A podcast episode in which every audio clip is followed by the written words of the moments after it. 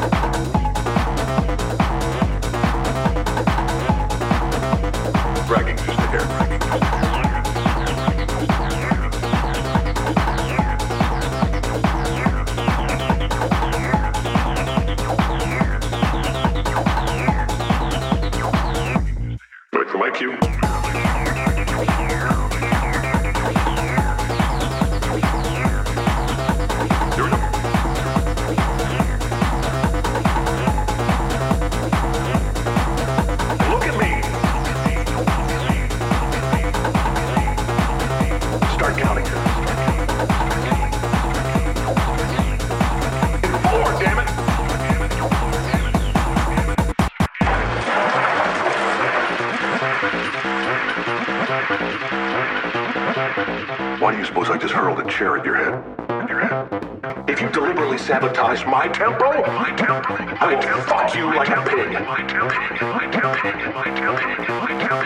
Are you a dragger? Dragger, dragger, dragger, or a answer? Louder! Louder!